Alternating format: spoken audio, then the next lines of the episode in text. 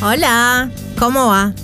Epícteto, que era un filósofo griego de la escuela estoica, tenía una frase que me encanta que dice así: Conócete a ti mismo y luego viste en consecuencia.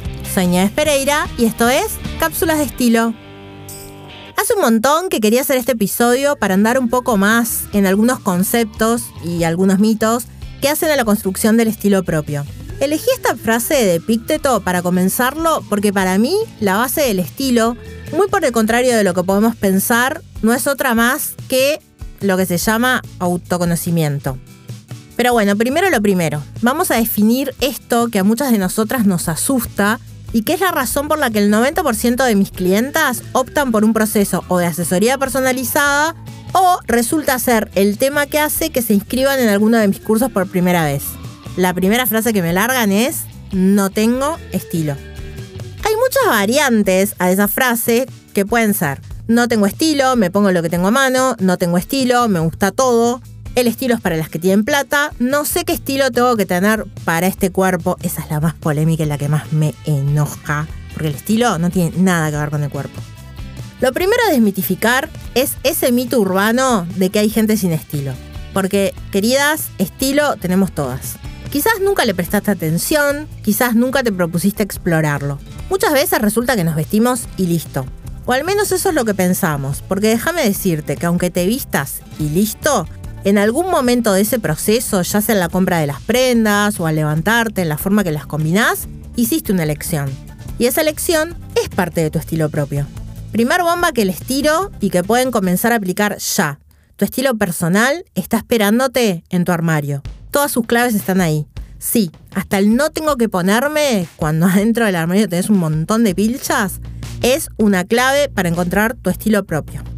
Hay una verdad, y es muy real, que parece que hay gente que nace con estilos, como que nacieron, ya como que lo tienen incorporados, como un aura que, que las baña.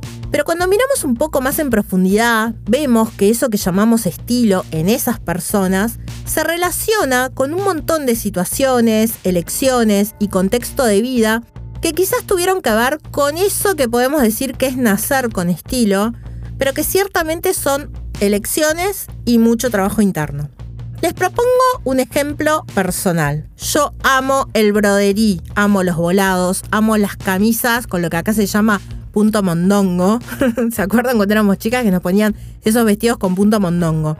Y todo ese tipo de blusas que usaban la juventud de finales de los 70 y principios de los 80. Mi madre y mi tía siguieron llevando ese estilo mucho tiempo después y es un gusto que podríamos decir que heredé.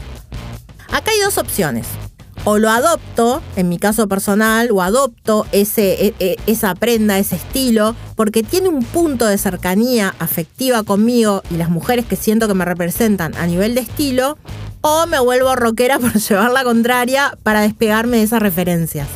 El punto es que aunque quiera huir, mi estilo tiene mucho de esas blusas, no solo por herencia, sino porque representan bastante bien mis gustos un punto un poco nostálgico, un poco europeo y un poco romántico.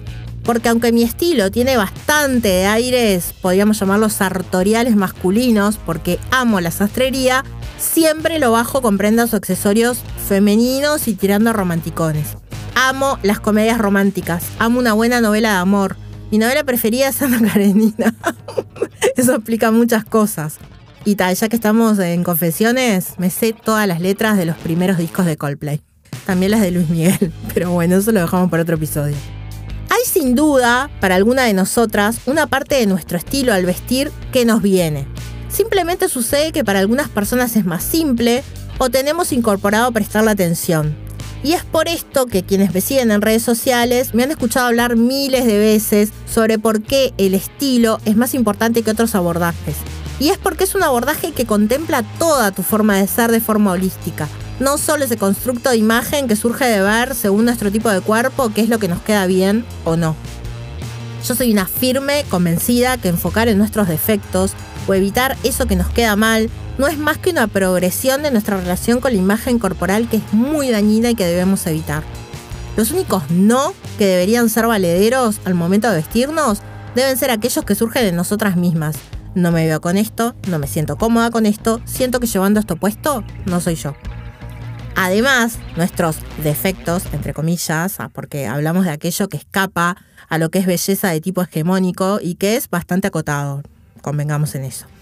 No tiene por qué eclipsar la persona que somos. Es posible que incluso sean capaces de potenciar cualidades más positivas que poseemos. Yo pienso en Rosy de Palma, por ejemplo, quien hizo una carrera maravillosa gracias a su singularidad. Así que derribemos el mito de que hay personas con estilo y otras que carecen del mismo. Si sentís que no lo tenés, tengo una buena noticia. El estilo se trabaja, se pule, se elige. ¿Qué es lo que hacemos en esta propuesta hermosa y transformadora que es 21 días con más estilo? Que ya que estoy paso el aviso parroquial, conversamos el viernes 16 de septiembre y acá en 21 días es donde trabajamos a fondo durante tres semanas los pilares que componen nuestro estilo personal y en el que el año pasado vimos transformaciones maravillosas. Realmente me encantaría mostrarles por acá las fotos de la primer consigna y la de la última, para que vean de qué estoy hablando porque en algunos casos fue impresionante. Yves Saint Laurent, siguiendo con esto de las frases célebres, decía que encontrar tu propio estilo no es fácil, pero que una vez que lo encontrás te brinda la felicidad completa. Te da confianza en vos mismo siempre. Así que sí valdrá la pena laburar en él. Y el primer pilar es este del que habla la frase de introducción a este episodio. Para tener estilo necesitas saber quién sos. El autoconocimiento y el estilo propio caminan juntos de la mano. Conocer qué te gusta, qué te hace feliz, cuáles son las cualidades de tu personalidad que querés resaltar. ¿Sos una persona optimista? Seguro podemos trabajar en comunicar eso mediante el uso del color. ¿Tu mejor cualidad es ser un ser humano confiable? Sin dudas hay textiles, colores y formas que podemos utilizar en tu vestir diario que comuniquen eso y te ayuden a lograr tus objetivos. Para eso necesitamos trabajar más allá de lo que te queda bien o mal. Y por supuesto que esto no se pelea con lucir fabulosa, se pueden lograr las dos. Lo que yo te propongo en este viaje hacia el estilo propio es aceptar nuestro cuerpo y trabajar de forma amorosa con él, entender qué te gusta y potenciar eso que te hace sentir linda. Cambiar la mirada en el espejo por una que encuentre tu belleza, no tus defectos. Todo esto lo logramos trabajando con consignas súper efectivas y probadas o mediante estrategias de coaching en el caso de que el camino sea una asesoría personalizada.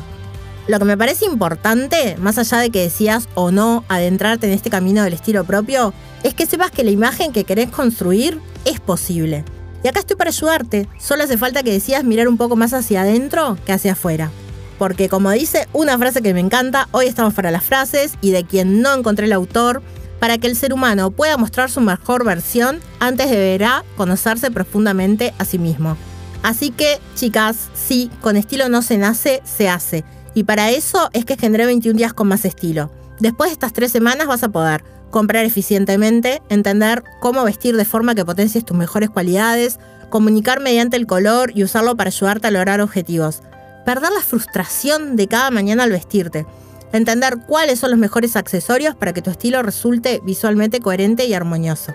Incorporar tu personalidad al vestir para lograr mayor comodidad al momento de hacerlo. Y una larga lista de etcéteras que necesitaría otro episodio para contarles, aparte que no quiero que sea un publi episodio esto. Ya saben, si quieren más info me contactan por mensaje directo o van al formulario del link envío y les paso todo. Para cerrar, quiero que se queden con esta idea súper importante de que el estilo propio, el adquirido, nace del autoconocimiento y sobre todo de una mirada amorosa hacia nosotras mismas, de la aceptación de que somos valiosas y nuestros gustos, nuestras vivencias y lo que nos genera felicidad puede formar parte de la construcción de nuestra imagen, personal, única y en sintonía con lo que queremos transmitirle al mundo. Hasta la próxima cápsula de estilo.